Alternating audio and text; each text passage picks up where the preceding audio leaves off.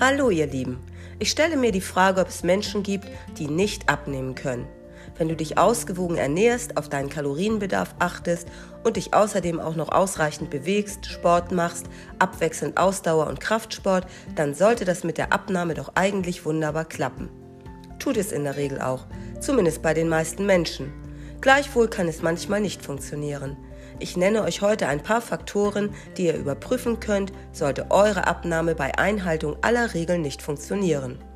Hier noch einmal die Regeln. Ausgewogene Ernährung nach deinem Kalorienbedarf. Ausreichend Bewegung. Mindestens anderthalb bis zwei Liter Null-Kalorien-Getränke am Tag trinken. Drei Portionen Gemüse und zwei Portionen Obst am Tag essen und täglich drei bis vier Teelöffel Öl zu dir nehmen. Und hier Möglichkeiten, warum es eventuell bei dir nicht klappt. Zu wenig Schlaf. Wer dauerhaft zu wenig schläft, programmiert seinen Körper auf eine Gewichtszunahme. Fehlender Schlaf sorgt dafür, dass die Konzentration von Hormonen, die den Appetit anregen, ansteigt. Zugleich stellt sich das Sättigungsgefühl später als gewöhnlich ein. Die meisten Menschen nehmen im Schnitt 200 bis 300 Kalorien am Tag mehr zu sich, wenn sie zu wenig geschlafen haben also mehr Schlaf gleich weniger Gewicht. Chronischer Stress. Stress hat ganz verschiedene Wirkungen auf den Körper. Kurzfristig führt er dazu, dass Adrenalin ausgeschüttet wird. Dadurch baut der Körper Fett ab und Energie zu, um Energie zu gewinnen. Das wirkt sich grundsätzlich günstig auf das Gewicht aus. Ein Problem ist aber chronischer Stress. Wenn der Körper permanent in Alarmbereitschaft ist, wird Cortisol ausgeschüttet. Dieser Botenstoff führt dazu, dass der Körper vermehrt Fett einlagert. Cortisol wirkt darüber hinaus auch auf den Blutzuckerspiegel und regt den Appetit an. Wer zwischendurch immer wieder entspannt, tut also nicht nur seiner Seele gut, sondern auch seinem Körpergewicht. Die Schilddrüse schwächelt. Die Schilddrüse bestimmt zu einem großen Maß das Tempo, in dem der Stoffwechsel abläuft. Viele Menschen haben eine Unterfunktion der Schilddrüse, wissen aber nichts davon. Diese Unterfunktion kann nur leicht ausgeprägt sein und trotzdem fühlen sich die Betroffenen müde und schlapp. Weil der Stoffwechsel verlangsamt ist, nehmen viele von ihnen stark zu. Manchmal dauert es Jahre, bis jemand die Ursache für diese Beschwerde findet. Eine Fehlfunktion der Schilddrüse lässt sich recht einfach durch eine Blutuntersuchung ausschließen. Ein wichtiger Faktor dabei ist der Wert TSH. Selbst wenn er nur leicht erhöht ist, kann er bereits eine Gewichtszunahme begünstigen. Chronische Entzündungen.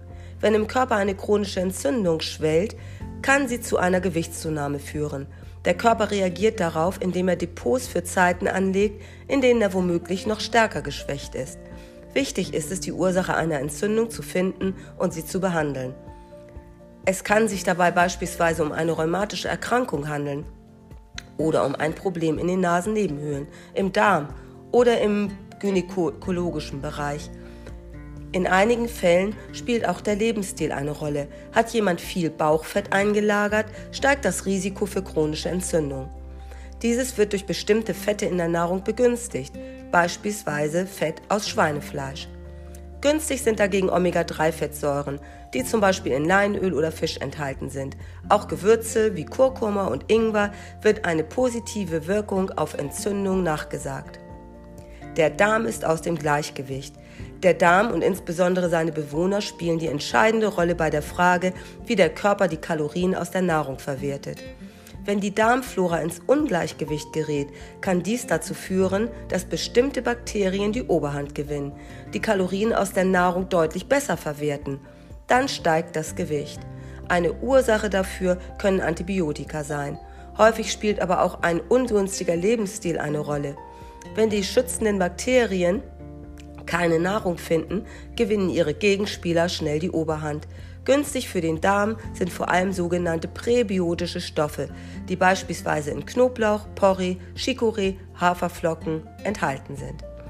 In einigen Fällen kann es aber auch helfen, entsprechende Darmbakterien in Form von Probiotika einzunehmen. Wichtig ist es, die richtigen Bakterien zu wählen. Kalorien aus Getränken und Süßstoff ruinieren die Bilanz. Viele Menschen vergessen zum Beispiel die Kalorien aus Getränken mitzuzählen.